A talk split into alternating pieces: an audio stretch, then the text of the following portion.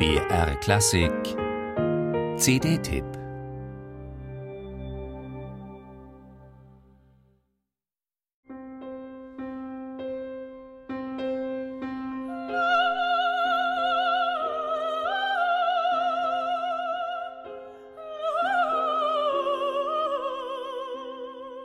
Diese Frau braucht keine Worte, um den betörenden Farben und Ausdrucksreichtum ihrer samtigen Stimme zu entfalten. Ein Studienstück wie Ravels Vokalisen Habanera genügt ihr schon zu einem verblüffenden Feuerwerk der Timbres und Nuancen. Was nicht bedeutet, dass Marianne Crébassin nichts mit Texten anzufangen verstünde. Ganz im Gegenteil.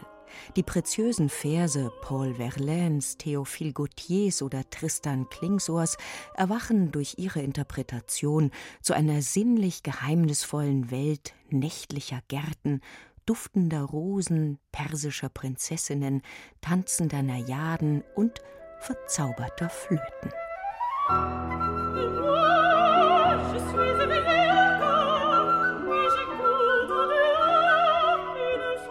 La Flûte enchantée bei diesem Stück aus Ravels Liedzyklus Scheherazade ist die von Bernhard Krabatsch gespielte Soloflöte eine sinnige Bereicherung. Doch sonst lässt Klangzauberer Fasil Say in der reinen Klavierfassung keines der Instrumente aus der üppigen Orchesterversion vermissen und entpuppt sich als fesselnder Märchenerzähler auf gefühlt tausend und einer Taste.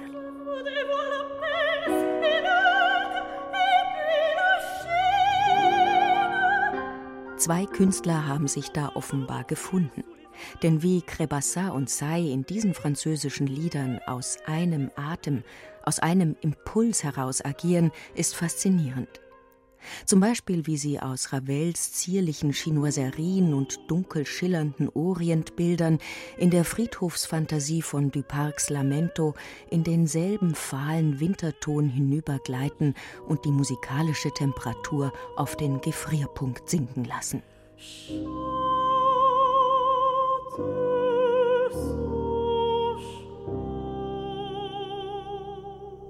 Die letzte Nummer der CD schlägt den Bogen aus der fernen Fantasiewelt ins wenig märchenhafte Heute.